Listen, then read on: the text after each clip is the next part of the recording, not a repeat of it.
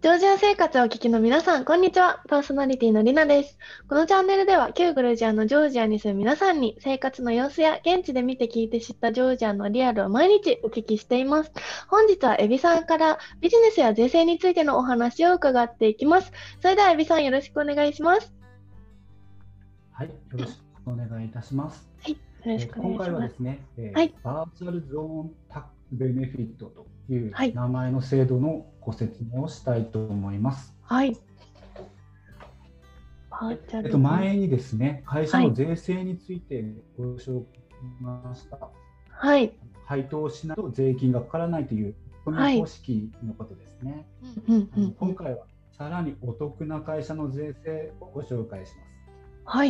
はいお得な税制その。制度の名前が先ほど言った通り、えーバーチャルゾーンタックスベネフィットという名前の制度です。ちょっと長いので、ここからバーチャルゾーンと呼んでいきます。はい。バーチャルゾーン。うん。はい。はい、でバーチャルゾーンとはあの特定の事業を行っている会社が一定のはい書類を提出することで得られる特別なステータスのことを言う。はい。まあ、特定の事業とは IT セクターですね。はい。はい IT セクター。はい。IT 企業がバーチャルゾーンのうんステータスを得ると大変大きな2つの税制のメリットを受けることになります。はい。はい、IT 企業。えーはい。はい。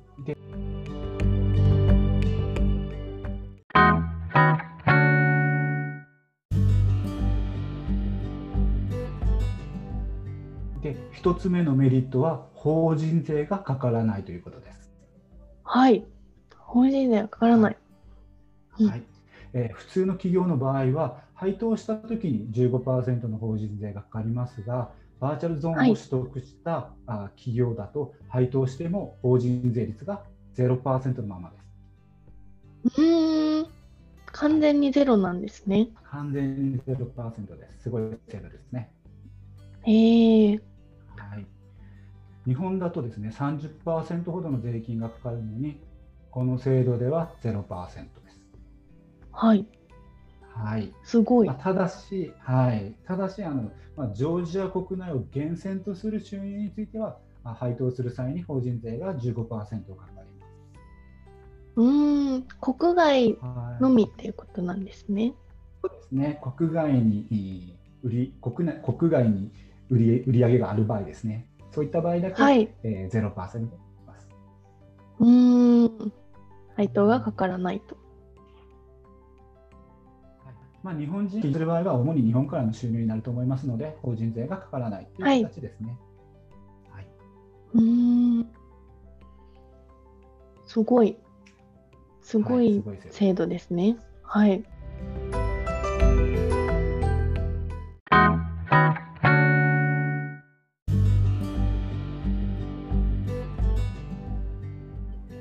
どうやったらできるんですか？はい、はい。あこれはですね、まずちょっと2つ目のメリットを話しますね。はい、そうですね。はい。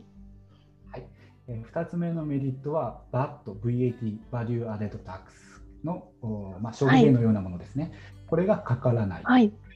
ですはい。はい、通常はあの通常はジョージアの、まあ、VAT は18%なのですが、まあ、バーチャルゾーンを取得すると0%になる。うーん。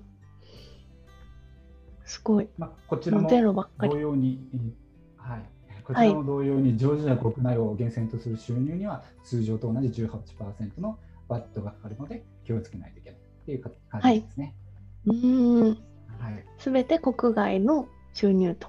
はい。そうです。はい。まあ、つまり、バーチャルゾーンのステータスを取得することにより、法人税と消費税を合法的に払わなくていいという、まあ、タックスヘイブンのような感じのする感じのことができるようになるんですね。うーん。すごい仕組みですね。はい。では、なぜこのジョージアはこんな制度を作ったと思いますか？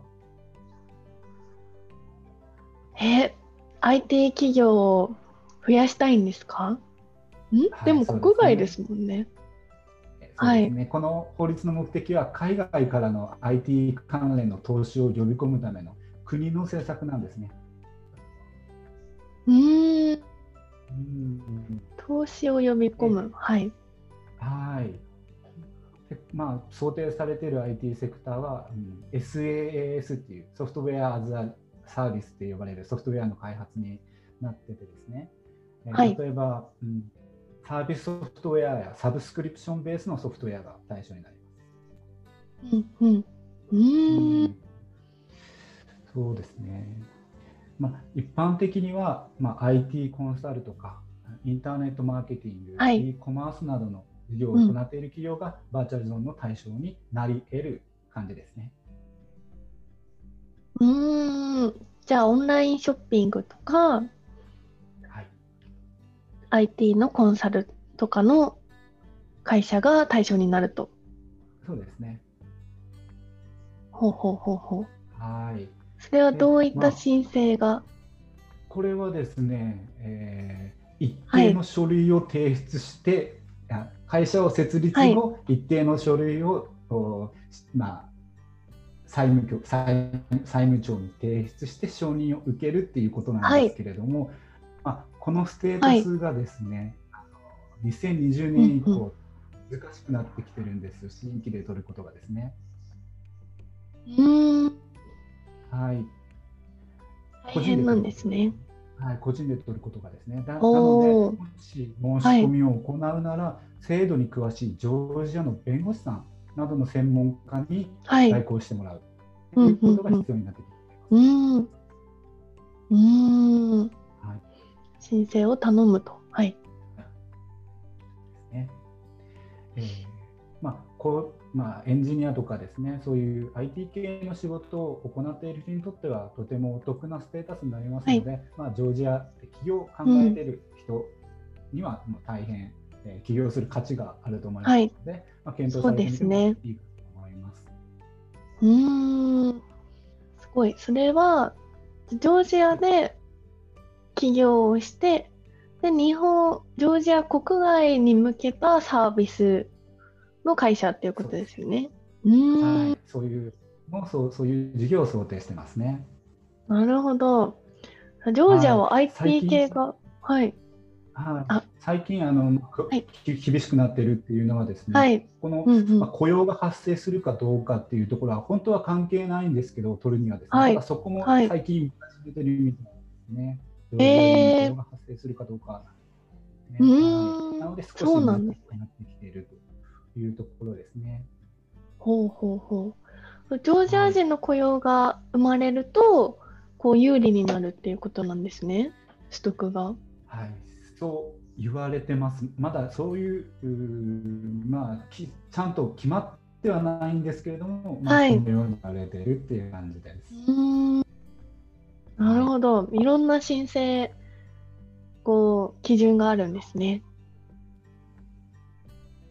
そうですね。で、まあ、今回あのバーチャルゾーンについてご紹介したんですが、まあ、ジョージアはい法人には他にも優遇されたステータスがあるんですよね。でこれはまたはい今後話していきたいと思うんですけれども、2020年10月、去年の10月に発出されたステータスで、えーインターナショナルカンパニーっていうのがあります。ではいそのこうバーチャルゾーン取れなかったら、こちらのステータスの結構いいステータスなんでですね、えー検討してみてもいいんじゃないでしょうか。はいおお。お名前はもう一度何ですか？インターネット？はい、インタインターナインターナショナルカンパニーステータスですね。インターナショナルカンパニーステータス。おーいろんなステータスがあるんですね。そうです。他にもみあと3つあるはずですね。3つじゃない三つですね。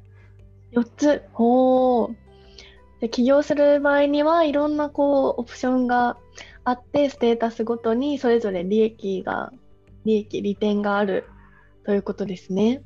そうですね。